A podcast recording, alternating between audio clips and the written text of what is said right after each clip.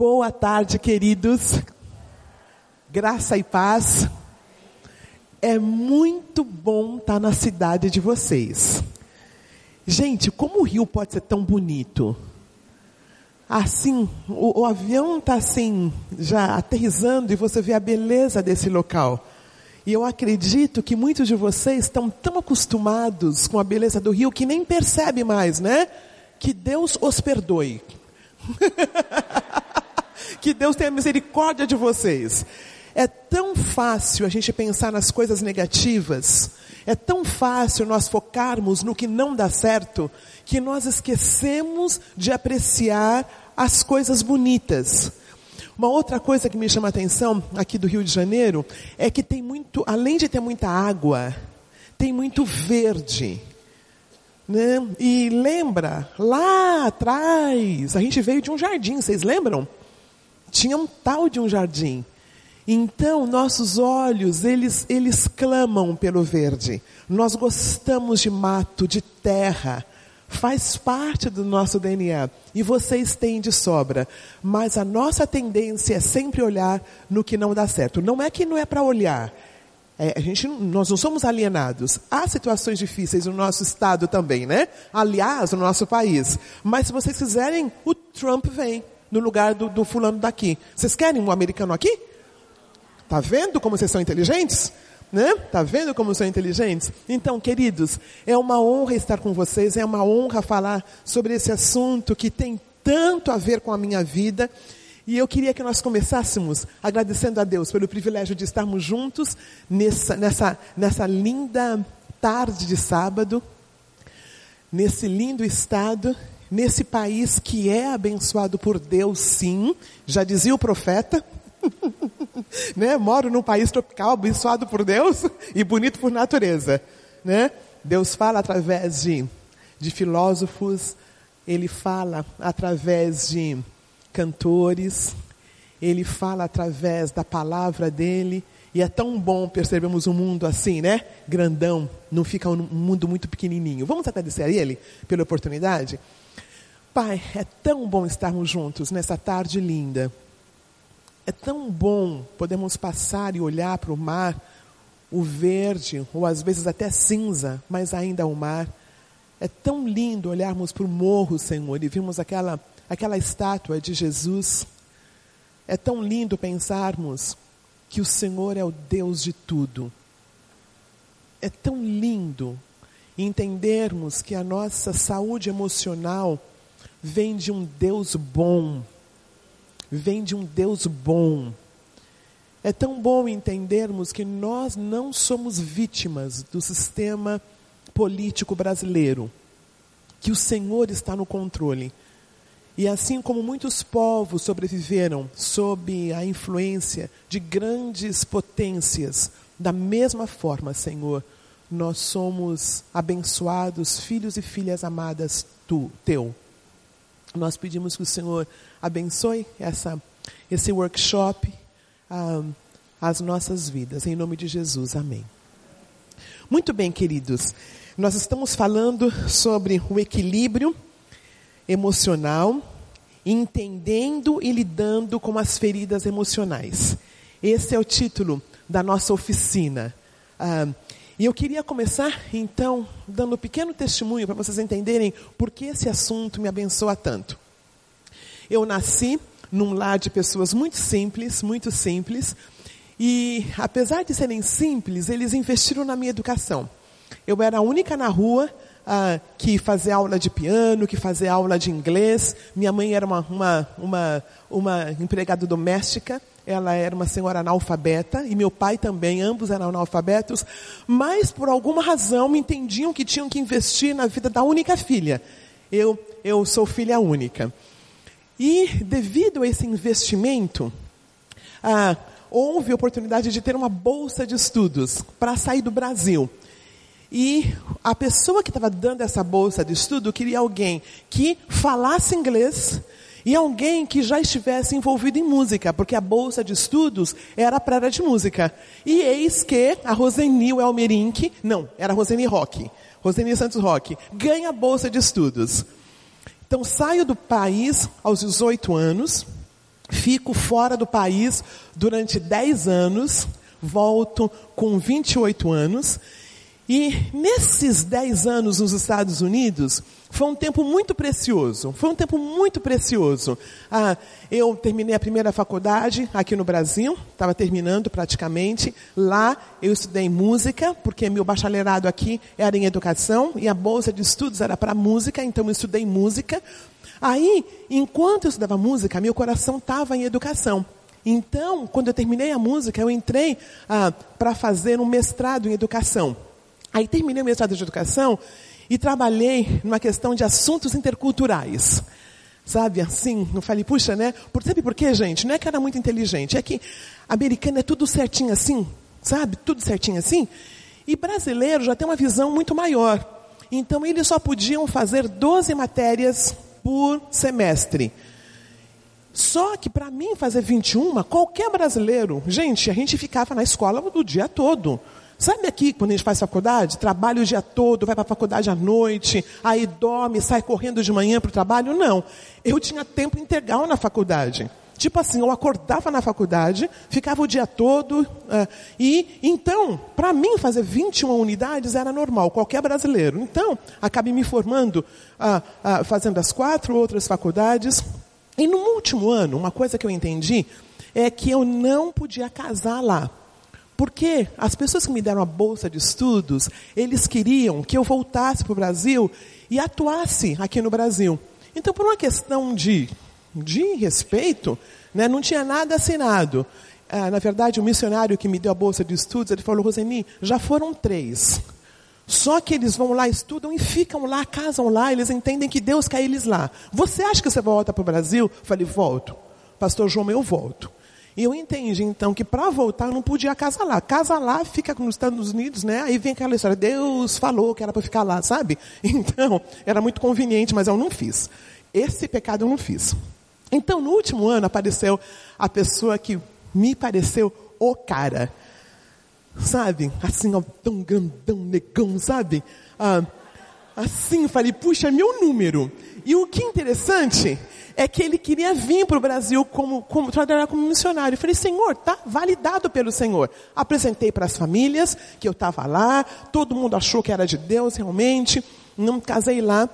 Ah, na verdade, eu voltei para cá em 1990, casei em 89, fiquei um ano lá. Ah, ah, queria ah, levantar sustento, ia vir como missionária. O que aconteceu? Ah, fiquei aquele ano lá, levantei o sustento e vim para o Brasil como missionária. No primeiro ano aqui, algumas coisas começaram a acontecer. Eu percebia que tinha uma ira muito grande. Né, na vida desse meu ex-marido.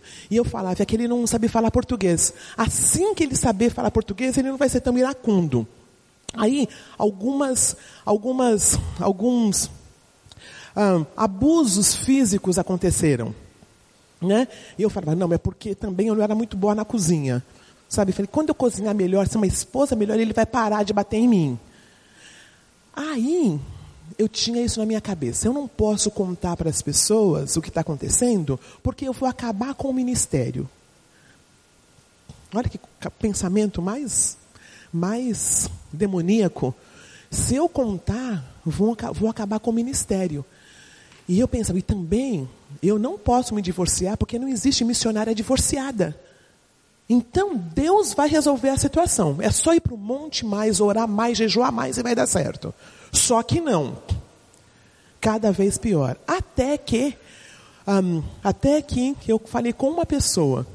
E essa pessoa falou, Rosane, você já pensou que talvez você seja muito doente? Até então, eu era vítima. Né? Eu que estava apanhando. Então, eu falava, não, é só orar mais, é só uh, jejuar mais que vai dar certo. Sempre dá certo no fim. Quando esse pastor, eu contei para esse pastor, ele falou, você é doente? Aí eu chorei. Falei assim, eu apanho e ainda sou doente? Como assim? Como assim? E na verdade, queridos, eu percebi que havia uma doença assim. A minha doença chamava-se codependência. Eu não sabia o meu valor. Com quatro cursos, três bacharelados, bacharelados, dois mestrados, tinha começado um doutorado, tinha um conhecimento muito grande na cabeça, mas havia um desequilíbrio emocional. As minhas feridas emocionais eram maiores do que todo o conhecimento que eu tinha adquirido ao longo desses anos. E aí, então, eu comecei a minha trajetória. E eu queria então falar um pouquinho sobre essa trajetória. Eu queria que uh, partilhar um pouquinho, um pouquinho dessa trajetória e depois eu conto o fim da história, tá? Muito bem. Uh, testemunho, eu queria que nós falássemos sobre uma questão importantíssima no equilíbrio emocional. É uma palavra que não tem em português. É igual a palavra saudade, sabe? A palavra saudade só tem em português, não tem outras línguas. Chega perto. A palavra bounding ah, uma palavra que eu achei melhor traduzir como conexão, que é a habilidade de nos relacionarmos no nível profundo, no coração, alma e espírito. É quando duas pessoas, quando duas pessoas têm esse bounding, elas podem partilhar seus pensamentos, sonhos e sentimentos mais íntimos, sem medo de ser rejeitadas pelo outro. As pesquisas recentes mostram que a falta de conexão pode afetar o restabelecimento de uma gama de doenças, incluindo câncer, doença cardíaca e AVC. Em nenhum momento eu estou dizendo que quem tem isso é que não tem saúde emocional, tá? Eu só estou dizendo que muitos casos, incluindo essas doenças, tem a ver com a necessidade de relacionamentos profundos. Em um grupo de pacientes recuperando de cirurgias cardíacas, a quem foi dado um animalzinho de estimação, os mesmos se recuperam mais rápido do que aqueles sem um animalzinho de recuperação, de estimação. A evidência recente no campo da cardiologia mostra que a natureza emocional está intrinsecamente ligada diretamente ao fato de paciente ter ou não, do paciente ter ou não doenças cardíacas.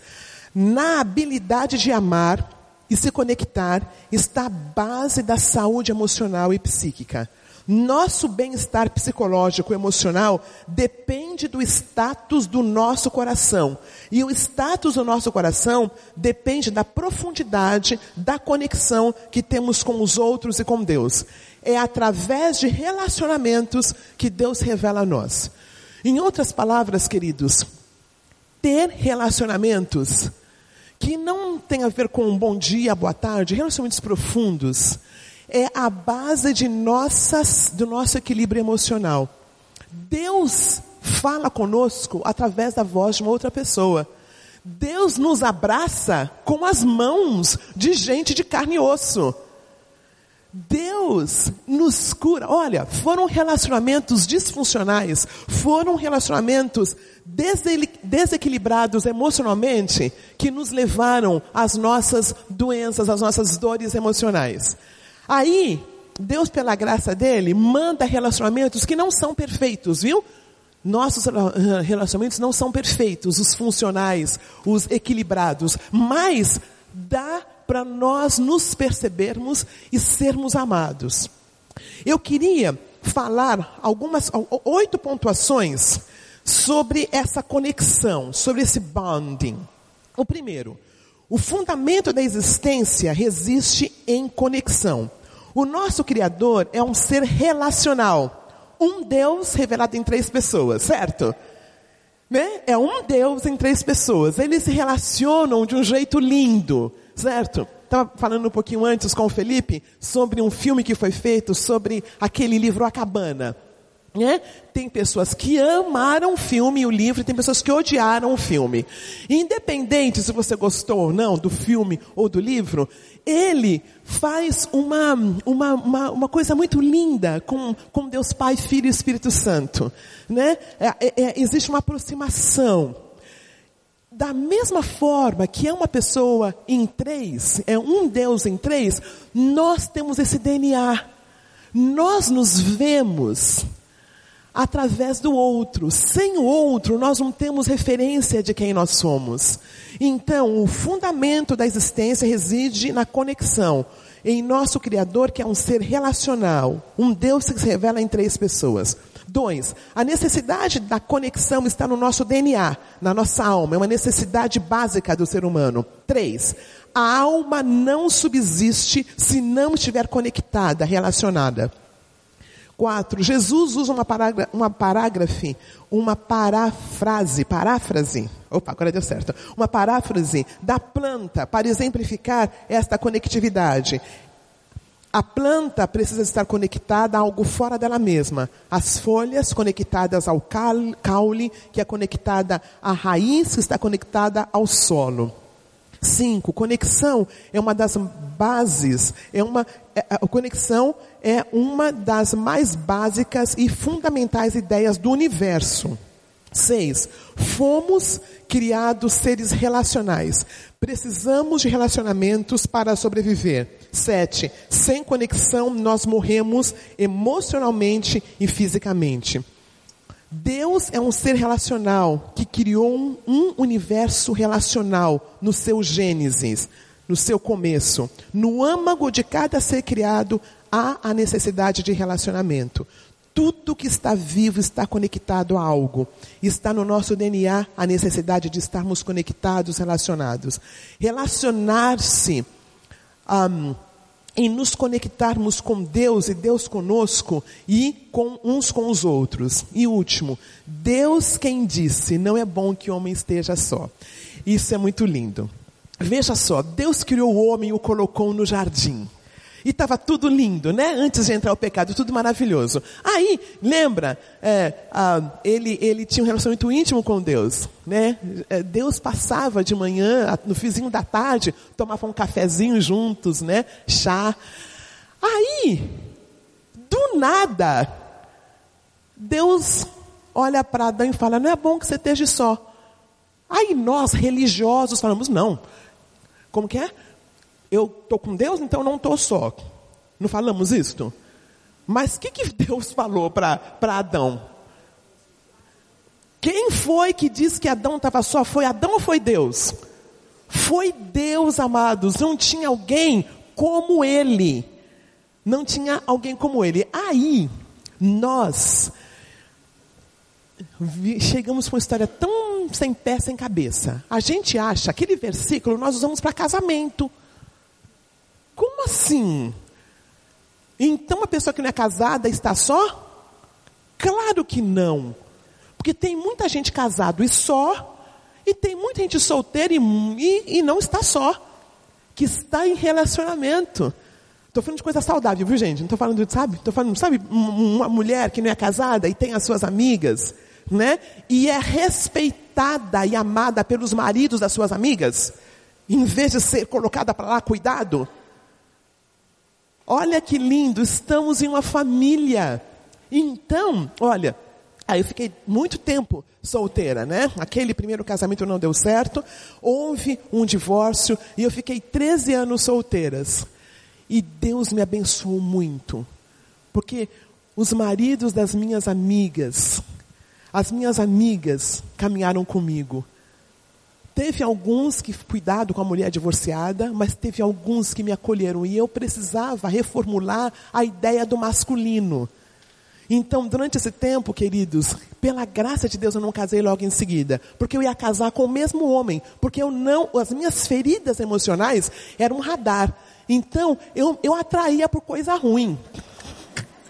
Eu ia casar dez vezes com o mesmo homem com um nome diferente. Popularmente chamado dedo podre. o problema não eram os homens, era eu. Porque, gente, vamos e convenhamos, essa história de dizer que não tem cônjuge bom hoje em dia, claro que tem. Está diminuindo, mas tem. Está meio escasso, mas tem. Mas tem. Então, no meu caso, querido, queridos, essa ideia de que não é bom que o homem esteja só está relacionado com abrir o coração, ter relacionamentos. Então, uma pessoa que fala, não, eu falo tudo que eu tenho que falar para Deus. Maldito homem que confia no homem. Esta é uma pessoa só. Porque nós precisamos de pessoas com carne e osso. E nós ah, temos a tendência de fazer um negócio religioso, né? Né? Vai com Deus. Quando fala vai com Deus, é vá sozinho. né? É claro, sim, com Deus, com a pessoa de Deus, certamente. Mas quando eu falo, eu só falo para Deus, você precisa de falar para alguém de carne e osso. E aí sim eu sugiro que as mulheres falem com as mulheres e os homens com os homens. Tem certas coisas que não faz sentido eu partilhar com o homem. Né? né? Tem certas eu partilho com uma mulher. Você homem, sabe? Vai partilhar com outro homem, ter alguém, estar em relacionamento para esse equilíbrio emocional. Queria falar sobre as características de pessoas não confiáveis. Características um, de relacionamentos em no qual existe um desequilíbrio emocional. Olha que bonito que, que ele colocou para a gente aqui. Características de desequilíbrio emocionais, de pessoas não confiáveis. Queridos, nessa parte, vou virar aqui para eu poder ver o que ele colocou ali, que está ótimo. Está ótimo, querido. Obrigada. Olha, ah, estamos ainda então na questão do equilíbrio emocional, entendendo e lidando com as feridas emocionais. Tá? No finzinho vai ter um tempinho para perguntas e respostas, tá? Então vai colocando suas, suas perguntas, suas questões aí que vamos termos, teremos um tempo. Mas relacionamentos que nos quais existe um desequilíbrio emocional são relacionamentos em primeiro lugar ah, em que as pessoas não reconhecem suas próprias fraquezas. Não existe coisa mais horrível do que ter relacionamento com alguém que se acha ele chegou lá, ele é perfeito. Deus esqueceu de arrebatá-lo. Né? Porque ele é tão bom, né? Ah, ah, para as pessoas que, que não, não têm um, um, um, um conhecimento ah, teológico, teve dois homens né, que caminharam tão próximo a Deus que Deus os levou, que foi Enoque e foi Elias. Né, que a gente saiba, só tem esses dois. Né? Só que nos nossos relacionamentos tem alguns. E pior que isso, às vezes nós somos ele. nós nos achamos. Nós nos achamos tão certos. Então, ah, existe um desequilíbrio emocional na pessoa que acha que ela já chegou lá, que ela não tem nenhuma questão. Segundo, exemplo de relacionamentos em que há um desequilíbrio emocional. Pessoas que sempre culpam o outro no lugar de assumir os seus próprios erros ah, e suas responsabilidades. É o relacionamento da vitimação. Eu sou vítima. Queridos, nós não somos responsáveis pelo que fizeram com a gente. Né? Nós não somos responsáveis pelo abuso emocional ou físico que sofremos, não somos responsáveis pelo nosso pai ou mãe que nos abandonou, não somos responsáveis pelo nosso marido, né, que divorciou da gente. Foram ações deles. Porém, eu sou responsável pelo que eu faço com o que fizeram comigo. Eu estava atendendo uma pessoa, era triagem no consultório. E essa pessoa chegou chorando. Ela falou: Olha, ele me deixou. Sabe, tenho três filhos, eu era do lar, eu cuidava de tudo, porque ele quem trabalhava, e ele me deixou. E ela chorava, e ela chorava, e ela chorava. Aí na triagem eu perguntei, então, faz quantos anos? Faz quanto tempo que ele deixou? Porque eu pensei, né, deixou a semana passada, um mês passado. Ela falou assim, faz sete anos. Sete anos e ela não tinha lidado com o luto. Ela não é responsável pelo que ele fez, mas ela é responsável para caminhar. Então, essa questão de não sermos vítimas, relacionamentos que causam uma vitimação, uma questão emocional, são aqueles em que a pessoa fica como vítima. O outro fez, o outro fez errado, mas ela, ela perpetua a, vitima, a vitimação. Continuando. São irredutíveis, extremamente rígidas. Pessoas que evitam a intimidade não conseguem se entregar aos relacionamentos. Eu não estou falando que você se entrega da noite para o dia. É um construir. É um construir. Ah, mas as pessoas estão casadas há 20, 30 anos, mas só é no papel. Os religiosos brigam muito por casamento, como que é relacionamento, cas, é, as pessoas que casam, é, que moram juntos e não casam, né? E nós, os religiosos, são muito contra isso, né? É, né? bíblico. Mas as pessoas que assinam o papel e não estão casadas? Por que, que a gente não fala nada disso? Passaram pelo cartório, assinaram o papel, mas ela tem a vida dela e ele tem a vida dele. Já pensaram sobre isto? Como nós somos muito, muito, muito, muito hipócritas, né? Ah, então, a questão de se entregar, poder falar, resistir à liberdade do outro. Isso eu quero ler para vocês, porque eu achei muito interessante. a resistir à liberdade. Ah,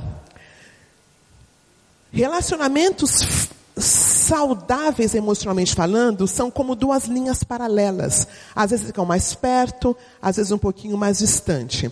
Relacionamentos em que a pessoa tem que fazer tudo junto tempo todo, tem uma grande chance de não ser equilibrado emocionalmente falando. Isso foi uma surpresa para mim. Isso foi uma surpresa para mim, porque eu achava, foi descobrir ali, ah, porque eu achava que um relacionamento saudável, emocionalmente falando, era só um com o outro, o outro com um. Mas não é. Não é. Um relacionamento saudável é que a tua esposa, ela precisa do chazinho com as, com as amigas dela. A tua namorada, tua noiva, precisa de ter relacionamentos além dos seus. O teu marido precisa jogar futebol no sábado à tarde. Ele tem o direito de ter amigos também.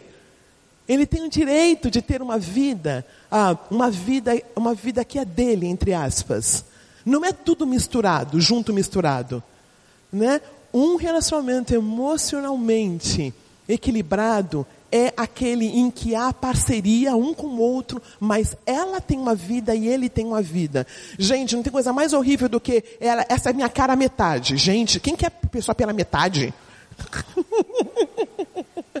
não é ninguém é metade um do outro, não, é os dois inteiros. Não, é não, quem quer só metade? né? duas pessoas inteiras. Ela trabalha, ele trabalha. Pode ser em casa, não tem coisa mais do que do lar hoje em dia, né? Tá faltando, né? Mas pessoas inteiras, olha. Ah, sem respeito e individualidade, o amor murcha e morre. É impossível nos relacionamentos onde não há liberdade para discordarem e serem autênticos. O, o inverso da liberdade é a dependência. Os relacionamentos dependentes são aqueles nos quais uma pessoa se anula em função das necessidades da outra. Ela se sente ameaçada pela individualidade da outra e busca ativamente controlá-la para ah, ah, controlá-la, seja pela intimidação ou pela manipulação. Que é coisa mais emocionalmente desequilibrada do que esta? Só uma tem a vida. Né? O que acontece, queridos? As pessoas religiosas ensinavam isto, lembra? Que havia só uma, uma, uma, um jeito. Né? Um servia o outro e um servia o outro. E a pessoa que servia não podia ter vida. E isso causou muitas separações. Porque as pessoas de igrejas são aquelas que mais resistem ao desenvolvimento socioeconômico e educacional do planeta. Né? E se tinha uma pessoa, que se tinham pessoas para serem muito abertas, eu não estou falando do pecado, tá bom, queridos? Não estou falando de pecado, estou falando de leitura, estou falando de, de, de abertura ah, intelectual mesmo, de abertura intelectual. Nós cristãos, as pessoas que conhecem Jesus, deviam, nós devíamos ser as pessoas mais desenvolvidas. Né? Então, quando na minha separação, eu me lembro que teve algumas pessoas que falaram, alguns pastores falaram, é, Roseni, não dá para continuar né, o ministério, né? Porque agora você está contra. Como que você vai falar para casais se você passou por uma separação? Né? Ah, pela graça de Deus, depois de 13 anos, deixa eu contar essa parte, depois de 13 anos, trabalhar a questão, essa questão do meu radar, do meu dedo, né, foi pela graça de Deus. Eu entendi o equilíbrio emocional. Eu entendi melhor. E Deus trouxe um homem bom, né? Baixinho e loirinho. Mas um homem bom. Uma pessoa boa. Não temos um relacionamento perfeito, mas é funcional no qual há respeito. Né? Ah, ele queria muito vir para o Rio, mas não deu para vir para o Rio. E eu nem fiquei brava. Porque eu estou crescendo também. Claro que eu queria que ele viesse, mas não deu. Né? E ele está fazendo umas coisinhas dele lá aqui. Essa interdependência tem trabalhado. Então, relacionamentos saudáveis, equilibrados emocionalmente, encorajam, valorizam, estimulam a nossa individualidade. É saudável ah, termos pessoas no nosso relacionamento que não são só os nossos cônjuges. Aí o próximo. Ah, volta um pouquinho, querido. Olha, ah, resistem à liberdade do outro em outro relacionamento que é emocionalmente desequilibrado é exigir confiança no lugar de merecê-la. Também queria ler para vocês, esse aqui me ajudou muito. Jesus, o homem mais confiável que pisou na terra, não exigiu confiança cega. Ele falou assim: se eu não realizo as obras do meu Pai, não creiam em mim. Mas se as realizo, mesmo que não creiam em mim, creiam nas obras para que possam saber e entender que o Pai está em mim. Isso está em João, capítulo 10, versículo 37 e 38. Se formos confiáveis, receberemos de bom grado o questionamento feito por amigos e pelos entes queridos sobre a nossa confiabilidade. Vamos querer saber o que levanta dúvidas a nosso respeito, ou o que os deixa receosos, e daremos tempo para que o nosso caráter seja posto à prova. Devemos sempre estar abertos a uma auditoria feita por aqueles de quem gostamos. Se quisermos realmente amadurecer, vamos querer saber se inconscientemente estamos fazendo alguma coisa errada. Salmo 139, versículo 23, e fala: Sonda-me e conhece meu coração, prova-me e conhece os meus pensamentos. Vê se há em mim algum caminho mau e me, uh, lead me for, e me direcione no caminho eterno. Queridos, isso foi novo para mim preparando esse estudo, foi tão bom aprender essa parte. As pessoas, elas não precisam confiar em mim, não devem confiar em mim cegamente. A confiança é algo que eu vou adquirindo. Eu, quando vou comprar alguma coisa para alguém, eu preciso trazer a nota fiscal. Eu posso falar, você não confia em mim? Não é questão disso, é questão de que eu preciso mostrar o meu caráter. Um, então, situações nas quais nós traímos alguém, para ganhar essa pessoa de volta, vai, vai ser um bom tempo, que ela vai desconfiar da gente sim, e ela tem todo o direito. Ela tem todo o direito. Então, essa questão de exigir confiança em vez de merecê-la é, é, um, é um ponto em que causa relacionamentos emocionalmente instáveis, emocionalmente que não, que não são sadios, não são sadios. Não temos o direito de dizer ao outro o que pensar sobre nós. Precisamos merecer o que elas pensam a nosso respeito. Não é joia isto? Ah, faz com que a gente pensa que nós não temos o direito de exigir do outro uma confiança que, que nós não mostramos ainda. Continuando. Ah, uma outra característica de relacionamentos ah, que não são equilibrados emocionalmente falando é a pessoa não saber estar sob liderança. Relacionamentos em que a, a criança não aprendeu um não. E ela, como adolescente, não aceita um não. Então é um péssimo, é um péssimo, uma pessoa, um péssimo empregado, porque não sabe uh, responder, não sabe estar sob liderança e vai ser um péssimo marido. A menina mimada que conseguia tudo que tinha vai ser péssima no trabalho e vai provavelmente vai ser uma péssima esposa, porque não sabe estar sob liderança. Ah, é uma característica importante, ao meu ver, de relacionamentos ah, nos quais há um desequilíbrio moral. E o último foi sobre isso, né? Essa questão de não estar sob, não saber estar sob liderança. Queria falar um pouquinho nessa penúltima parte sobre o que leva ao desequilíbrio emocional. O que é que nos leva a não sermos pessoas de confiança, muitas vezes? O que nos leva a, a um desequilíbrio emocional? Queria falar sobre quatro processos de desenvolvimento que podem estar comprometidos. Primeiro, a ligação afetiva muitas vezes é interrompida. A primeira e mais forte necessidade do ser humano é estabelecer uma ligação afetiva, criar laços, confiar em alguém, ser aceito. Todos precisam da presença do outro. O amor, graça e perdão de Deus nos é substanciado, concretizado através do outro. As pessoas que recebem afeto são capazes de buscar conforto e recebê-lo. Este processo de ligação afetiva pode ser interrompida por alguns fatores. O primeiro fator é a frieza. O cuidador, é, ia colocar aqui mãe, mas nem sempre a mãe é a cuidadora, né? Às vezes é a tia, às vezes é a avó, porque a mãe faleceu, a mãe trabalha, mas o cuidador se torna emocionalmente inacessível para esse bebê. Uh, vou falar dos do, cinco, tá bom? Primeiro essa frieza, o segundo abandono. Uh, falar isso. Depois a inconsistência, a crítica e o abuso. A frieza é quando, imagine que essa mãe teve o bebê e ela entrou na depressão pós-parto. Ela está passando por uma depressão. Ela não tem como acolher esse bebê com toda a energia emocional que ela tem.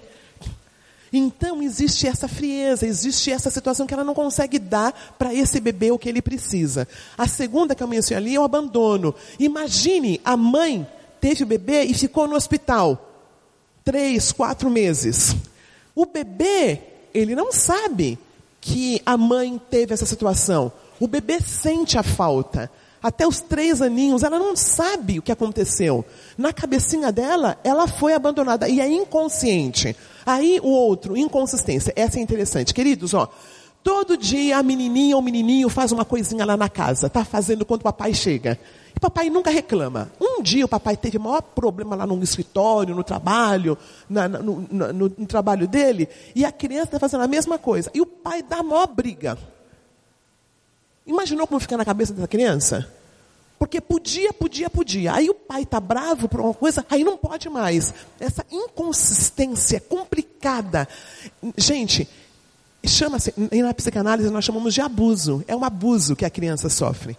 E aí, a outra, a questão do, da crítica. Gente, isso é muito interessante. Olha, imagine uma criança, então, não fez a lição. Não fez a lição. Tá bom? Acordou tarde não fez a lição.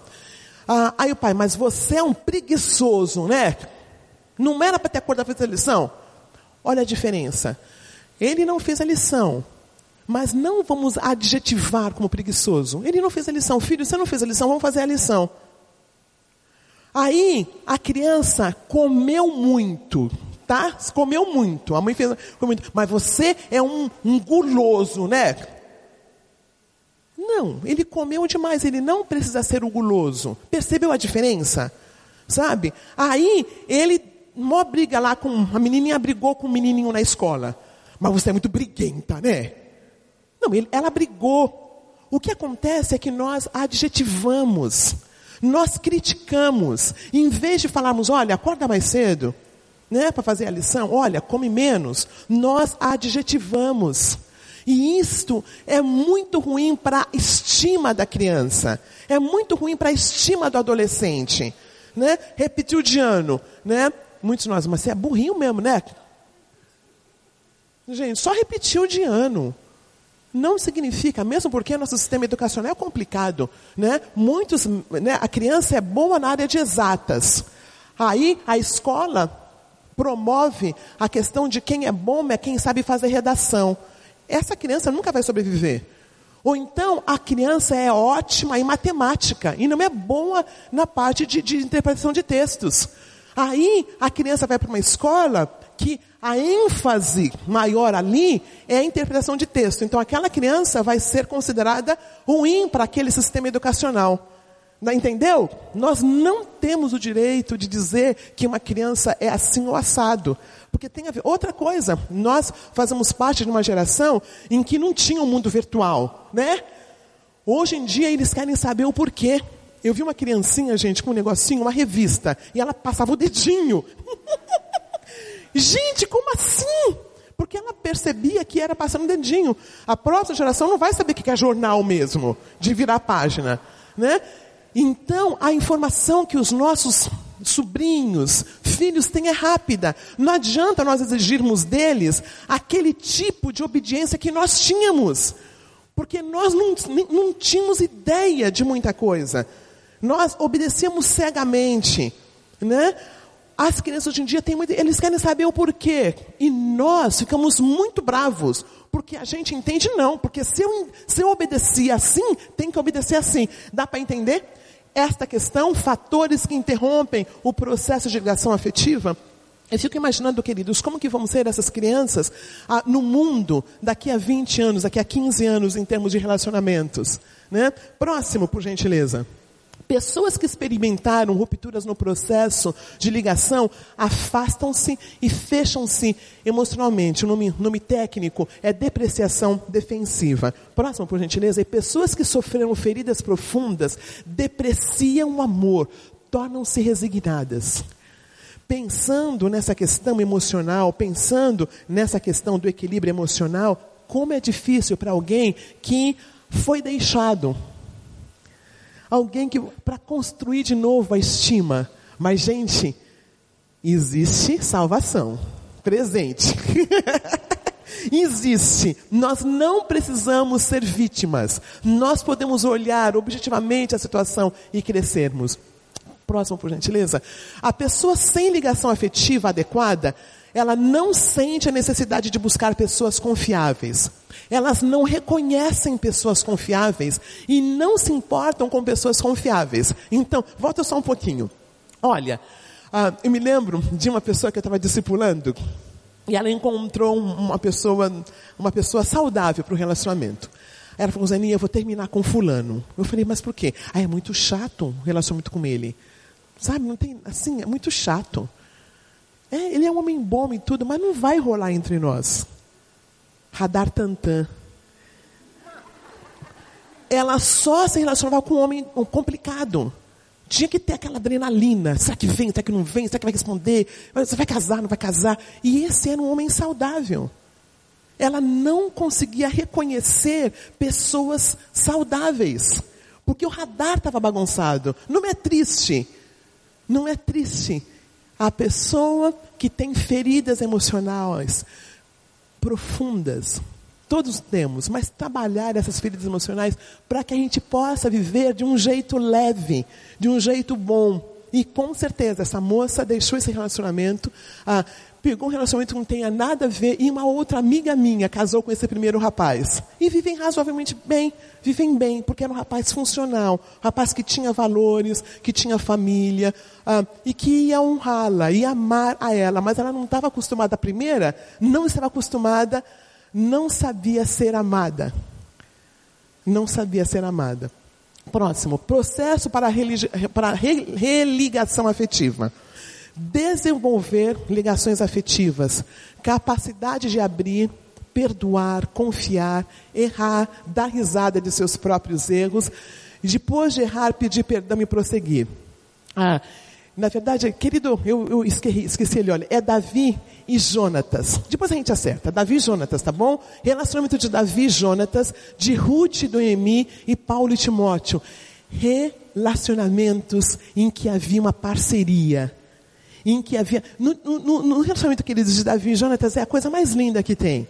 Porque veja, Jonatas ia ser o próximo rei.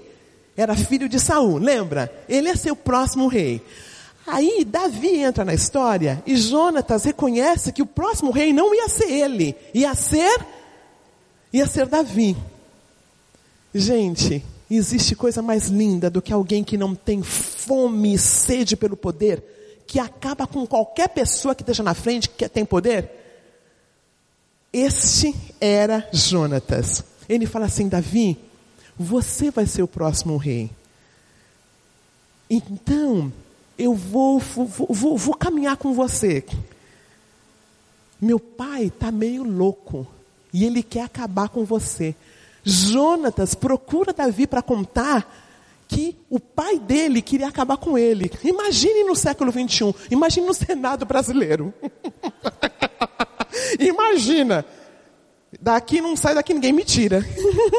eu vou ser o rei, eu vou ser o rei. Davi, sai da frente que o rei vai ser eu. Olha que lindo esse movimento, queridos. Relacionamentos funcionais, relacionamentos que são, que são bons, relacionamentos que têm a ver com um equilíbrio emocional, é aquele no qual há uma parceria. Próximo, por favor. O segundo, a segunda parte do desenvolvimento é quando os limites não são respeitados. Aprender a impor limites. Os limites são as fronteiras de nossa propriedade. Assumimos a responsabilidade pelo que é nosso e pelo que não é, e não pelo que não é. É assim, queridos. Existe um limite físico que nós temos, existe um limite emocional, social que nós temos. E muitos de nós não respeitamos esse limite. Muitos de nós, nosso relacionamento, todo mundo entra no nosso limite, a gente permite. Por exemplo, no meu primeiro casamento, eu queria muito agradar o meu marido somente. E aí, ele gostava, eu gosto de uma pizza que muitos não gostam. Eu gosto de pizza de atum. Só que ele detestava pizza de atum. Então, todas as vezes que eu pedia pizza, era da pizza que ele gostava. Eu nunca pensei em pe pegar metade metade. Agora eu sei. Metade, metade. Cada um com seus problemas. né? Cada. Não, mas eu não sabia ficar no meio. Era tudo que era conveniente para o outro. Sempre. Filme. A que você quer assistir? Me lembro assim, Roseni, qual restaurante você quer? Ah, tanto faz. Eu não sabia a comida que eu gostava. Eu não sabia dividir porque eu achava que eu não tinha valor. Inconsci... Lembra de todos os meus estudos? Eram simplesmente estratégias compensatórias para eu ser alguém. Porque no fundo, mesmo com os estudos, dez anos fora, falando inglês, sendo regente, eu não sabia que eu era uma filha amada de Deus. Eu não sabia. Então eu vivia em função do outro, do que o outro queria. Porque na minha cabeça dizer que eu quero uma pizza de tal. Não, então, perguntou, então hoje eu vou querer comida mexicana. Eu não sabia. Eu, eu, eu, eu, eu, eu não, não sabia o que eu gostava. Não sabia os meus limites. Era sempre a agenda do outro que era mais importante. O gosto do outro era importante. E outra coisa, não é porque eu era boazinha, não. É porque eu não sabia quem eu era. Porque por dentro tinha alguém muito controlador. A pessoa que faz sempre que o outro quer, ó, oh, a pessoa muito boazinha é muito doentinha. Não é joia isso? A pessoa que é muito boazinha, ela é muito doentinha. Porque não tem gente lá dentro. Você se você está casado com um cônjuge que faz tudo o que você quer, cuidado. Um dia vai estourar o um negócio. Você pensa que está muito bom agora? Pois espere. Porque essa pessoa, pela graça de Deus, vai crescer. E você vai ter que crescer para ter uma pessoa inteira. Porque o que nós temos agora, se você tem essa pessoa que faz tudo o que você quer o tempo todo, é uma pessoa doentinha. Continuando. Maneiras em que o nosso equilíbrio emocional é prejudicado. Controle agressivo. Pessoas que nos atacam quando a gente diz não. Queridos, quer saber se é amiga de verdade? Quer saber se gosta de você de verdade? Quer saber o equilíbrio emocional do outro? Quando ele pedir uma coisa, ou quando ela pedir, falar, olha, não posso fazer agora. Ou então, melhor ainda, olha, eu não quero fazer isso. Vê como a outra pessoa responde. Se a outra pessoa só gosta da gente porque a gente diz sim o tempo todo, não existe um equilíbrio emocional nesse relacionamento. É importante saber, é importante saber. Controle passivo. Pessoas que se afastam quando a gente diz não. Some. Some. Gente, você não merecia essa pessoa mesmo, tá? É bom que sumiu. é bom, dê graças a Deus. Sabe? Não fique chorando por alguém que quando você fala não, ela foi embora. Ela tem que resolver as questõezinhas dela. Talvez mais adiante vocês são amigos. Mas banque o seu não. Não dá para sair aquela noite? Não sai aquela noite. Você tem que dormir? Durma. Mas ela, a pessoa fica brava comigo, deixa ficar. deixa ficar. Mas nós temos medo de perder o que não é nosso. A pessoa que eu tenho que falar sempre sim, sim, sim, para que ela fique comigo, ela não é, não é minha amiga. É joia entender isto? Fale com educação, tá? Quando não, né? Fala direitinho. Controle regressivo, mensagem de culpa, quando dizemos não. Aquela pessoa que não vai embora, mas fica com a cara feia. Gente, isso é pra gente também, tá? quando falam pra gente não, qual é a minha reação? Tá? Não é só para o outro. E último, permissividade. Pessoas que nunca dizem não. Estas são mais perigosas. A pessoa que nunca fala não, não é normal. Uma pessoa nunca fala não. Né? Não é normal. Então, o cuidado de nós entendermos que existe muitas vezes um não. Próximo, por gentileza. Temos o terceiro processo, não sermos vistos como pessoas com qualidades e defeitos.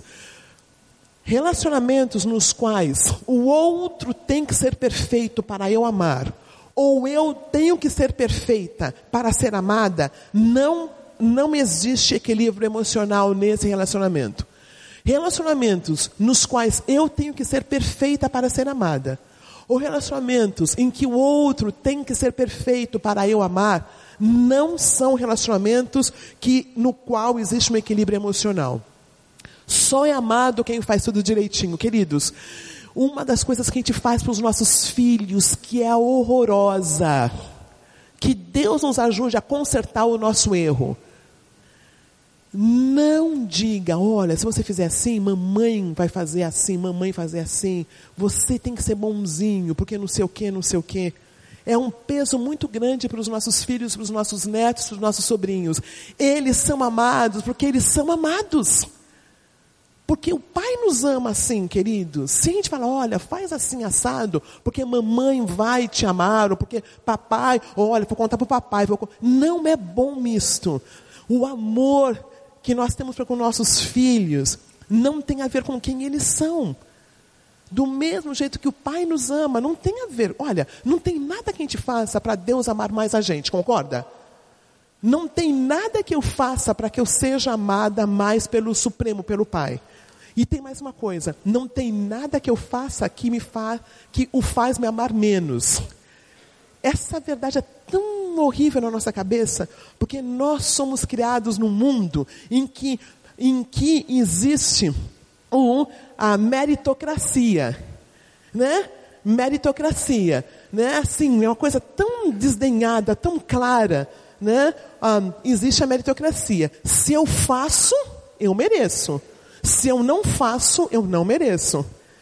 Né? Se minha cutis tem uma certa cor, naturalmente eu entro. Se minha cutis tem uma outra cor, naturalmente existe um certo cuidado.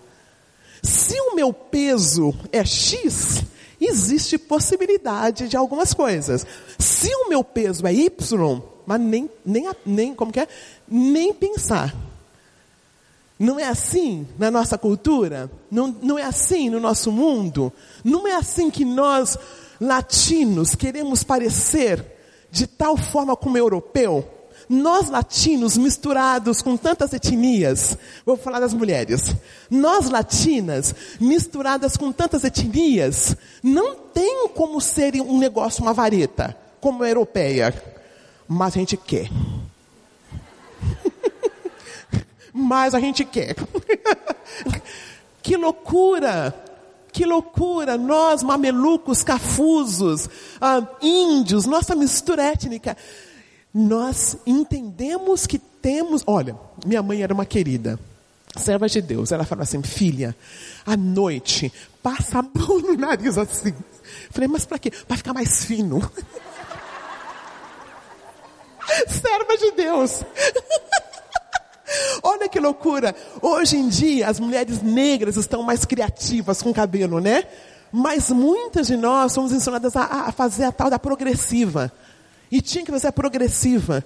Queridos, não tem a ver com equilíbrio emocional. Para que haja um equilíbrio emocional, eu preciso me ver como filha amada de Deus, com a cutis que eu tenho, com a cor de olho que eu tenho, com o meu nível socioeconômico. Não é joia isto? Para que haja um equilíbrio emocional, eu preciso me bancar no bom sentido.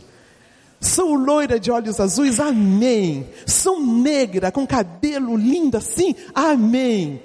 Não é gostoso pensar nisso, queridos? Equilíbrio emocional tem a ver com aceitação.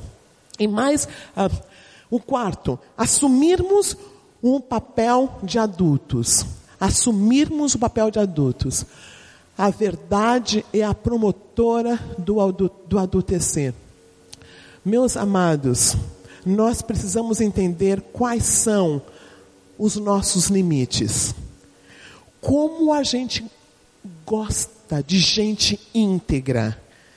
Não precisa ser perfeita, mas basta ser íntegra. E eu vejo isso na Bíblia. Deus ama pessoas que dizem: Senhor, sou uma filha amada tua lidando com a ira. Sou um filho amado teu lidando com a pornografia. Sou um filho amado teu lidando com dependência química. Sou uma filha amada tua lidando com dependência emocional. Quando nós conseguimos falar, a gente pensa que é Freud que falou que a palavra cura, né? A palavra cura, a gente acha que é Freud. Pois Tiago falou muito mais, muito, muito antes de Freud. Ele falou: confesse a Deus os seus pecados, vocês são perdoados. Confessa a Deus, confessa a uma outra pessoa de carne e osso, a tua área e você vai ser curada. Quando eu falo para uma pessoa de carne e osso, vai havendo um movimento interno. As coisas vão mudando. Agora, aquela pessoa que se julga, eu sou melhor. Não, eu casei lá no, no cartório, passei lá no cartório, fiz tudo direitinho. Né? Meu filho nasceu só dois anos depois do meu primeiro casamento. Essa pessoa se acha, porque fez tudo certinho. Né? Mas nem casada é de verdade. Porque ela tem a vida dela e tem a vida dele. Entendeu? Como muitas vezes eu me acho melhor do que o outro, para que haja relacionamentos saudáveis. Emocionalmente saudáveis, eu preciso saber a verdade de quem eu sou. Adultecer. Próximo, relacionamentos equilibrados emocionalmente nos aproximam de Deus, das pessoas e de nós mesmos. Santo Agostinho falou isto. Próximos de Deus, próximo do outro e próximo de nós mesmos. Ah, mais o próximo, querido. Ah, e eu queria, nesse fim, falar um pouquinho sobre um dos melhores exemplos de equilíbrio emocional. Queria falar da pessoa de Jesus ah, do ponto de vista da terapia, da terapia cognitiva comportamental. A terapia cognitiva comportamental diz que temos cinco áreas que precisam ser equilibradas para que nós tenhamos uma vida equilibrada. Fala da vida afetiva, próximo querido, ah, afetiva familiar, saúde profissional e social. Queridos, vamos separar a vida afetiva da vida familiar, tá bom?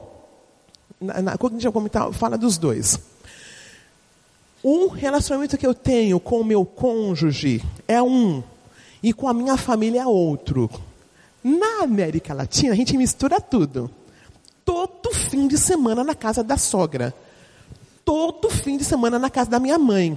Não, não é que é errado, mas tem algum tempo eu sozinha com meu cônjuge? Faz sentido? Eu pensei muito, porque eu sei que culturalmente falando, nós somos muito mais íntimos. Mas o que eu percebo aqui muitas vezes é que nós não temos, nós não construímos uma vida com o nosso cônjuge. Nossa vida é tudo junto, misturada com, com, com os nossos pais ainda. Em nenhum momento eu estou falando do, desrespeito para com os nossos pais. Né? Na verdade, eu vi uma situação muito interessante algumas semanas atrás. A moça brigou com o marido e foi para casa da mãe. A mãe falou assim: volta, porque aqui você não fica. eu não sei se era uma pessoa muito ruim, eu não sei. Ou se a mãe era muito boa, eu não sei. Sabe? Mas não, você está casada, vai acertar lá com o seu marido. Interessante isso, né? né? Ah, gente, de, de, de, de filho, eu nunca vi essa história. O filho voltou para casa, fica. Mulher, como assim? né? Essa questão de sermos saudáveis, de entendermos que existe uma vida familiar, né, conjugal e uma vida com os nossos familiares. Também nos Estados Unidos é o contrário, né? Eles casam e só tem uma vida conjugal. Esquecem de pai, esquecem de mãe, né? É um outro extremo. Saúde. Para que tenhamos uma vida ah, emocionalmente saudável, nós precisamos cuidar do nosso corpo. Queridos, vocês têm, como eu falei, um estado lindo. Caminhar, fazer exercício faz parte de uma vida emocionalmente saudável. Não tem a ver só com a nossa silhueta. Tem a ver com a nossa silhueta mental. Cuidarmos da parte da saúde física, cuidarmos da vida social e profissional. Uma coisa que percebi de Jesus ele era um homem muito equilibrado. Ele morreu com quantos anos? Quantos anos de ministério ele teve? Olha que fator impressionante, queridos. Imagine nós fazemos, fazendo ah, o marketing de Jesus. Imagine nós, século 21, fazendo o marketing de Jesus. Lembra? Ele foi prometido desde o Éden, né? Desde o Éden ele foi prometido, né? Ah, Abraão, Isaac, Jacó, todos esperando pelo Messias. Aí ele chega. Quanto tempo ele vai trabalhar mesmo? Nunca nós faremos um negócio desse. Eu imagino Jesus já fazendo milagre com 15, 14 anos para assim rebentar a boca do balão, né não? Esperamos tanto para o Messias, vamos deixar ele agir. Quantos anos, queridos? Três o Filho de Deus, o Messias, três anos, e nós queremos salvar o mundo todo, a vida toda. Não cuidamos da nossa vida intelectual. Vou falar uma coisa aqui, mais um negócio celebrando, tá? Nós não saímos da igreja. Não saímos, porque a gente tem medo. Gente, sim, a igreja. Gente, olha, se vocês falarem que eu falei que não é para vir para a igreja, eu não vou mais aqui, hein? eu estou dizendo que nós temos o nosso tempo com Deus, mas nós precisamos conhecer arte. Precisamos ler livro, gente. Precisamos ouvir coisa boa. A nossa, nossa, nossa musiquinha que a gente ouve é tudo a mesma coisa. Onde está Bach? Onde está onde tá Beethoven? Onde está nossa música? Sabe? Ah, onde está nós cristãos? Nós somos os líderes deste mundo e estamos embotados. Jesus tinha tempo para sentar e ver os lírios do campo, as aves do céu. Não tinha? E nós, com o bendito celular, não saímos o tempo todo ligados. Nós não conseguimos apreciar o belo. Nós queremos equilíbrio emocional, precisamos muito disto. Precisamos sair do nosso mundinho e seremos cristãos melhores, viu? Seremos cristãos melhores. E a outra coisa, voltar um pouquinho só. E a outra coisa, a vida profissional. Como que nós estamos trabalhando na nossa vida profissional? Estamos fazendo uma pós-graduação? Estamos trabalhando? Estamos vendo? Estamos desenvolvendo? A, a importância de nos ligarmos para que tenhamos de fato uma vida emocional a, a, equilibrada. E no finzinho, próximo querido, tudo que aprendemos de errado foi em relacionamentos disfuncionais, desequilíbrio emocionais. Tudo o que aprenderemos de certo será através de relacionamentos disfuncionais. Deus escolheu nos ensinar através de relacionamentos. Próximo, por favor. Eu queria que antes de dar. Eu queria terminar aquela, aquele, aquele testemunho que eu comecei. Mas nós temos um tempinho, e eu queria usar esse tempinho para que vocês. Não, eu vou terminar. Aí vocês podem fazer as pontuações. Então, fiquei 13 anos. Fiquei 13 anos solteira, depois daquele primeiro relacionamento de desequilíbrio.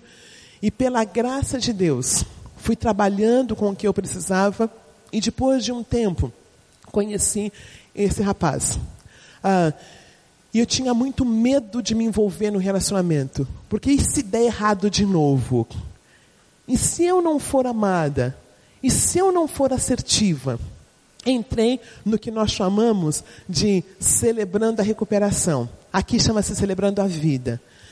E nesse processo, eu fui abrindo as minhas áreas. Eu fui me identificando com as minhas áreas de recuperação. Eu fui me percebendo. E conforme eu falava, a graça vinha. Conforme eu reconhecia que, apesar de todos os cursos que eu fiz, tinha um buraco dentro de mim. Tinha um buraco, eu não me via como essa filha amada de Deus.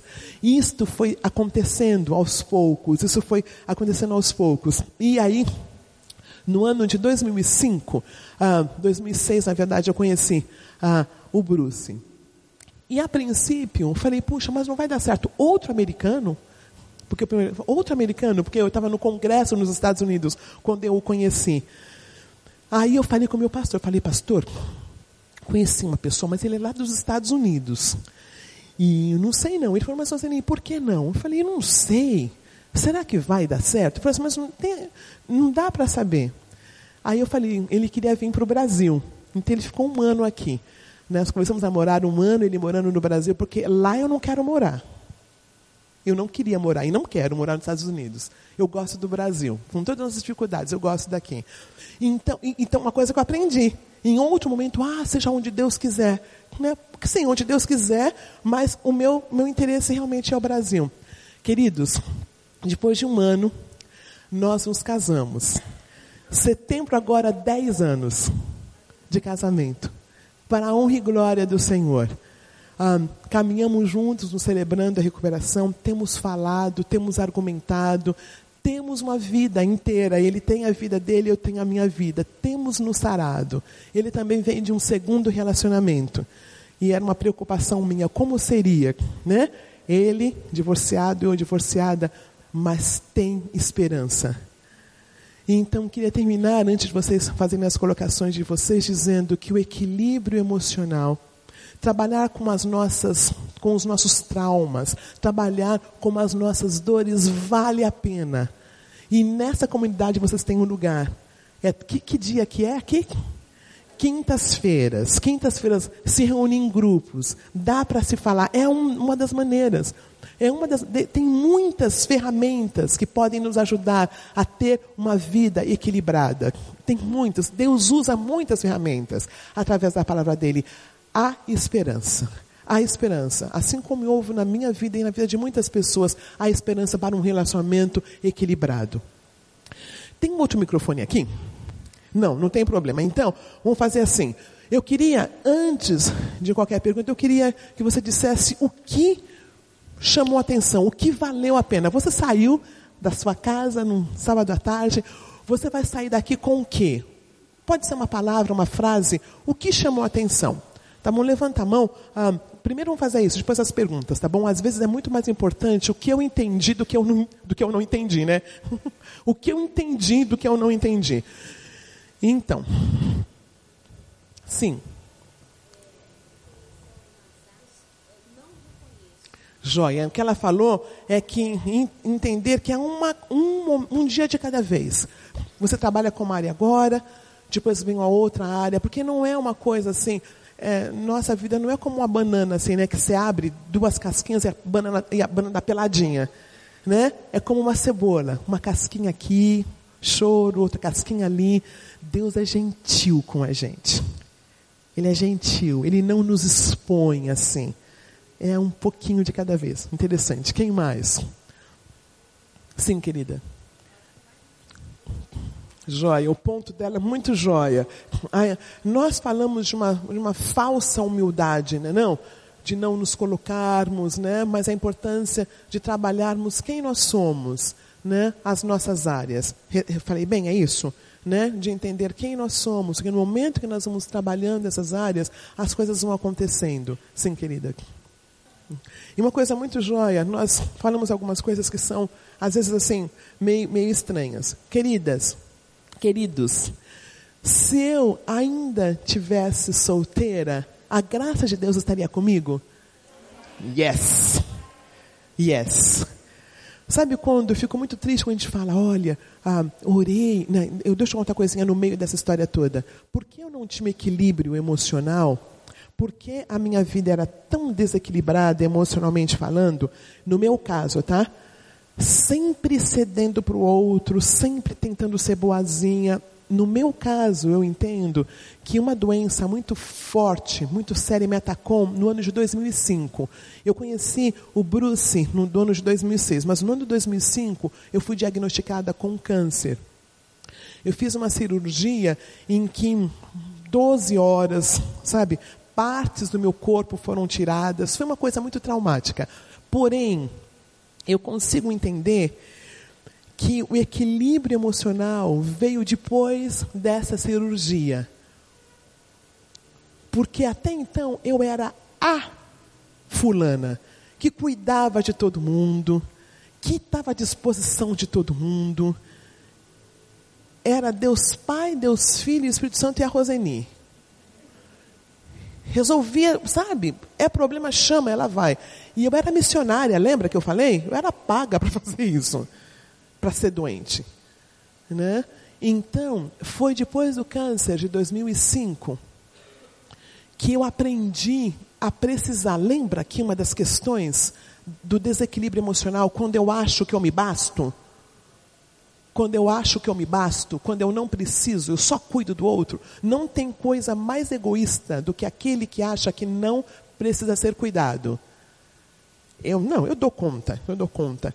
Como é lindo quando existe esta essa, eu digo, essa humanidade. Quando as pessoas são humanas, quando elas choram, eu não chorava, porque chorar para mim era sinal, eu aprendi assim, levanta, sacode a poeira e dá volta por cima. Eu não aprendi, porque na minha vida de religiosa eu entendi que é só levar, você ora, você clama lá, vai para o monte e Deus dá. Era a minha vida, era a minha vida. Então, linkando com o que ela falou, é tão importante perceber que se Deus tivesse me levado quando eu tive câncer, Ele continuava sendo Deus. Concordam? Continuava sendo Deus. Aprove a Ele me deixar viva e, e eu casar de novo. E, então eu agradeço a Deus por ele. Mas se o caminho fosse outro, mesmo assim, Deus continuava sendo Deus. Mais alguém? Sim, querido. Assim, então o ponto dele é assim. Quando a pessoa, né, aquele homem falou, olha, você já pensou que você é doente? Gente, para uma pessoa cabeçuda como eu, tinha que ser assim mesmo. Porque eu me sentia eu, a, última, o último, a última bolacha do pacote. Tadinha de mim. Casei com esse homem que diz que era pastor. Aí ele me, aí passa agressão física. Tadinha de mim. Eu era, eu me achava vítima. E, e, gente, não estou dizendo que eu não era, tá? Não estou dizendo, né? Questão da mulher. Ninguém merece apanhar. Ninguém, nem homem nem mulher. Só que eu me achava dona, eu não imaginava quão dura eu era. Na verdade, olha só, as agressões terminaram, a separação aconteceu em 93. E eu fiquei até o ano 2000 como a, a, a, a, pessoa certa da história. Porque quem apanhava sou eu. O que acontece é que muitas vezes nós olhamos a situação e, e, e a gente se sente vitimizada. Foi errado, foi, mas eu era tão doente quanto a pessoa que batia em mim. Tá? Acho que eu, eu, eu, isso. Eu era tão doente quanto o meu ex-marido. Só que ele batia e ele ficou só como culpado. Eu descobri que eu tinha questões a trabalhar somente sete anos depois, de 93 até o ano 2000. Se aquele pastor não me falasse, Roseni, você já pensou que você também é muito doente? Eu não, eu não teria, eu não teria. O problema era o meu ex-marido. O único problema foi ele, eu não tinha nada para resolver. Entenderam? Seria muito complicado. Eu não estaria onde eu estou se aquele homem não tivesse, porque ele falou com classe. Não foi barraqueiro não. Sabe, não foi machista. Não foi machista. O pastor, o nome dele é Bill Fawcett. Ele não foi machista. Ele falou, Zeni, porque assim, ele falou, Leni, você está, nesse você está quatro anos apanhando. Vocês, tem menor aqui? Não, né? Vocês não têm intimidade. Por que, que você acha que está com ele? Eu pensei, porque eu sou uma ótima esposa. eu pensei comigo, né? Aí quando ele fala, porque você é muito doente, pronto, falei, como assim? Entendeu? Foi muito bom para desbancar o meu orgulho, para desbancar o meu preconceito. Então, Deus usou naquele. Na hora doeu muito, tanto que eu chorei, mas depois foi bom. Que tinha que pegar assim. Um dos maiores problemas no desequilíbrio emocional quando a gente se acha. Quando nós achamos nós somos os, os certos e o outro é errado. Mais alguém? Sim. Isso. Será que vocês entenderam mesmo o que eu falei essa parte? Que ela falou quando eu falei para abrir o nosso horizonte, que nós cristãos, ó oh, gente, a arte estava na igreja. Aí teve uma época que tiramos tudo quanto foi arte da igreja. Qual foi esse período mesmo, Felipe? Foi o período que a gente tirou tudo quanto foi arte da igreja? Um, um, Dark Ages. É, foi o período, foi, na verdade foi o período que ficou, que, que houve aquela, aquelas trevas. Nós tivemos, era só coisa, por exemplo, Copérnico, que achava que o mundo era, sabe, redondo e tudo mais. Não podia, porque a igreja ditava o que era, começou a ditar o que era certo e errado. A arte, a beleza foi toda tirada. E, gente, o que aconteceu? Ficamos pobres. Ficamos pobres. Porque a palavra. Gente, tem coisa mais rica do que a palavra de Deus? Ali tem arte. O maior livro da Bíblia é um livro de arte, de música, não é teológico. Né? Quando a gente olha Cantar de Salomão, coisa mais linda. Né? Quando nós olhamos Êxodos, a história, Ruth, né? e nós ficamos com o nosso mundo. Gostei do que você falou. Mas vocês entenderam, né? Eu sou crente, hein? sou crente, hein? ah, mais alguém? Isso mesmo. Devo falar bem rapidinho para vocês, né? Uh, veja só, eu estou nos Estados Unidos como brasileira e começaram a perguntar de alguns, alguns ícones da nossa música. Tá? Não vou falar aqui porque vai que a igreja não gosta dessas pessoas, né? Mas falam fulano e Beltrano. Tom Jobim pode falar, né? Tom Jobim. Ah, começaram a perguntar e eu não conhecia nenhum deles, porque eu era o cantor cristão. Pensa, que quino que é esse? tá em que, tá em que, né? Não conhecia. E perguntaram para mim da nossa música. Perguntaram do samba. E até onde eu conhecia, o samba não era de Deus. Não podia, não tinha. Hoje em dia tem músicas, né? Cristãs com ritmo. Aqui mesmo vem um irmão querido, né? Né? Dessa área. E aí, quando eu voltei para o Brasil, eu falei: não vou mais passar por essa vergonha. Fui e me inscrevi dança de salão. Bem longe da minha igreja, porque eu morria de medo do pessoal da igreja. ah, aí, queridos, conheci pessoas boas, conheci pessoas honestas, conheci homens decentes. Claro que tinha os que não eram decentes, mas eu, eu, eu, eu já estava bem melhorzinha, ficava bem longe de mim, sabe? Que sabe? Bem longe. Mais do que isso, os homens lá honestos falaram assim uma coisa que eu nunca me esqueço. Falaram, Roseni, você parece assim meio, meio inocente. Então a gente diz para você com quem você vai treinar os passinhos e quem não. Olha que coisa linda. E eu olhava, o Júnior era um deles. Eu olhava para o Júnior. Aí, e aquele podia treinar o passinho. Eu olhava para não, não, não dá. Obrigada. Olha que lindo. Depois de um ano, nós tivemos um, um final e, e eu senti de Deus que era para chamá-los para fazer um churrasco na minha casa. Falei, isso é do capeta. Como assim?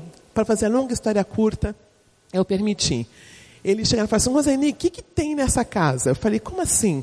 Porque até então eu não podia, eu senti de Deus para falar que eu era cristã. Mas, queridos, falar não é o peso. Eles sabiam que eu era diferente. Foi a primeira vez, depois da minha vida toda, que eu me envolvi num grupo que não era de igreja. Porque até então eu só tinha relacionamento com gente de igreja. E eu achava que eles eram todos perdidos. E eu descobri que tem gente lá fora que não é perdido, tem gente da igreja que é perdido. Descobri. O meu, não vou falar para o meu marido não que ele tinha os problemas dele, mas ele deve estar bem com Deus. Eu oro por ele. Mas, queridos, foram percebendo que tinha algo diferente na minha casa. Depois disso, três deles Né? Aí na saída eu falei, pessoal, ó, já estou com vocês há um ano e meio, preciso contar uma coisa para vocês. Eu amo Jesus. E eles falaram assim, como assim? Eu falei assim, eu sou cristã. Eu falei assim, mas você é tão normal? Olha que testemunho lindo. Porque os crentes que eles conheceram não eram normais. Olha só, e três deles conheceram a Jesus Cristo.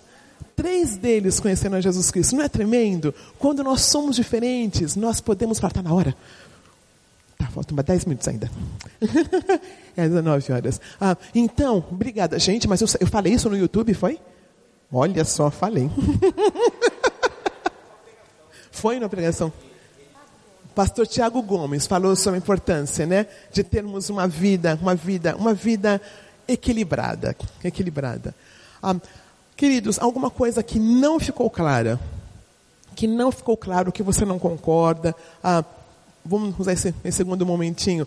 Vou esperar só mais um minuto. Quando tiver um minuto para acabar, eu falo que você não concorda. Aí não dá tempo de você falar. Não, brincadeira.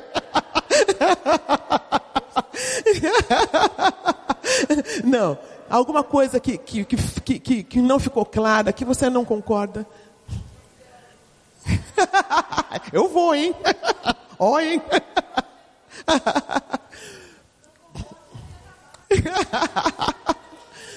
uma pergunta, uma dúvida. Essa parte não encaixou bem, eu não entendi. Sim, querida. Que delícia. Vocês aguentariam, gente, três dias de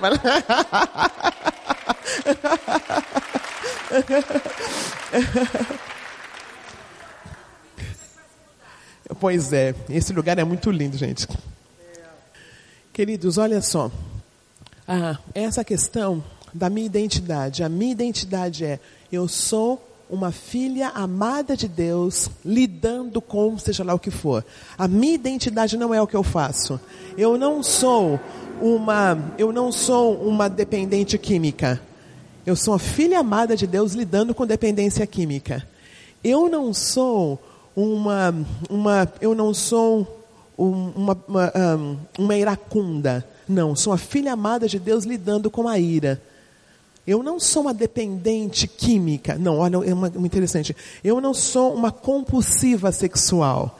Eu sou uma filha amada de Deus lidando com a compulsão sexual. Né? E não é lindo isso? Fala, querida. Né, joia? Quando chegar até essa identidade, né? A nossa identidade, né? de sermos assim. Queridos, eu tenho pensado muito sobre isso, nossa identidade. Somos brasileiros, né? Somos brasileiros, né? Ah, ah, vocês são cariocas, quem está aqui que é carioca, eu sou paulistana. Essa identidade, eu sou negra, né? né? Aquela mulher linda ali é loira. Olha só, sabermos, entendermos isto, faz com que nós caminhemos de um jeito mais leve. Caminhemos de um jeito mais leve. Você tem coisa para falar e depois vou aqui. Gente, olha a colocação muito linda dela. Ela falou situações na qual a criança é, é, é rejeitada, né? Por várias razões. Por exemplo, no meu caso, ah, meu pai queria que eu fosse menino e que e já tinha um nome para mim. Então, quando eu nasci, ele ficou decepcionado. E eu nasci forceps. Então, tinha um olhinho puxado. Então, ele dizia, Esse, essa filha não é minha, é filha de japonês. filha de japonês. Então, é um buraco. Né? A criança, ela sabe que tem uma coisa errada ali. Né? E ela vai ter que trabalhar com essa rejeição. No meu caso, do meu pai, que é quem dá identidade. Quem dá identidade não é a mãe. O filho vem grudado com a mãe já. Quem diz esse é meu filho, essa é minha filha é o pai. Mulheres, nós mulheres, cuidado. O nosso marido precisa contato com esse filho. Se somos separadas, ele continua sendo o pai. São dois papéis diferentes. Não confunda marido com pai. Ele é o teu marido que não deu certo, mas ele continua sendo o pai dos nossos filhos. E nós precisamos favorecer isso. Queridos, nunca falemos mal do pai do nosso filho, nunca. Ele vai crescer e vai descobrir. Nós, ele precisa da figura desse pai. Se tem uma coisa que eu falo dentro do mundo da psicanálise, dentro do mundo bíblico, a figura pai é santa. Por mais difícil, difícil que seja o nosso marido, sabe? Facilitar isso é muito importante. Aí ela coloca a situação no qual um filho também passou por essa rejeição. Um, o, teu, o teu marido é vivo? Ex-marido, né? E, e, olha que coisa. Que idade, ele, que, que idade ele tem agora? Tem 28 anos. Olha, gente, lembra, nós não somos responsáveis pelo que fizeram com a gente mas nós somos responsáveis por trabalhar o que foi feito. Ele já tem 28 anos, então talvez seria é, é uma questão que ele tem que resolver agora. Muitos de nós somos filhos de pais que tiveram dificuldades, mães que tiveram dificuldades. Então é orar, é trabalhar. Talvez ele queira ir num celebrando, numa, numa, num, num, num, uh, num aconselhamento. Nunca soube, né? Tá interessante. Então deixa ele perguntar. Olha que eu sugiro. Normalmente o filho vem e pergunta, porque nós não podemos falar o que a criança não está pronta para ouvir. É 28 anos, mas talvez a dor seja tanta que ele não queira saber um negócio desse. Ele eventualmente vai perguntar: fez sentido para vocês? Eu, no meu consultório, em situações desse tipo, eu não sugiro para a mãe ou para o pai dizer Sabe? Isso, porque às vezes ele não está preparado. A, o filho vai possivelmente vir e vai perguntar. Aí a história pode ser contada. E talvez nunca pergunte. Porque a dor é tanta. Nunca pergunte. Última, as últimas duas. Se não as duas, ali você. Uhum, isto. O ponto dela é: eu sou responsável pela minha vida. Não sou vítima de ninguém. Ninguém faz comigo o que eu não permita. É joia isso, né? Não sou vítima. Ninguém, a pessoa está de mau humor, quem está de mau humor é ela. Eu não preciso ficar de mau humor. É que ele me fez fazer isso. Não existe. Ninguém nos faz fazer nada. Ele só puxa um gatilho e a gente cai. Eu posso, quero terminar com isto. Eu posso ter uma vida saudável a despeito das pessoas que estão ao meu lado. No momento que eu acho que para ter uma vida saudável eu preciso estar num lugar assim assado, com pessoas assim assada, eu ainda não cresci. Porque conforme eu cresço, eu posso ter uma vida saudável. O versículo que eu queria terminar é: um, Eu vim para que tenham vida e a tenham em abundância. Vamos falar juntos? Eu vim para que tenham vida e a tenham em abundância. Então, minha última palavra é esta: para o equilíbrio emocional, para entender as minhas feridas emocionais, eu preciso de Deus e eu preciso do outro. Eu preciso falar. Eu preciso abrir o meu coração para que a graça dele entre. E conforme a graça dele vai entrando, isto vai fazendo com que cresça, com que esvaia de mim para o outro e o ambiente fica leve. E eu posso viver essa vida em abundância. Que sejam todos muito abençoados. Ah, coloca o último, querido. Acho que tem. Ah, ah, vamos. Ah, olha, esse aqui é o meu e-mail. Tá bom? Se você quiser, eu posso passar esse PowerPoint todinho para você, tá bom? En, entra no, no, no e-mail, ou então, é melhor no e-mail. Facebook não vai rolar. tá? Entra no e-mail, peça e vai ser um prazer passar para você esse, esse, esse, esse material. Muito obrigada pela oportunidade de estar com vocês e que o Pai nos ajude. Deus abençoe.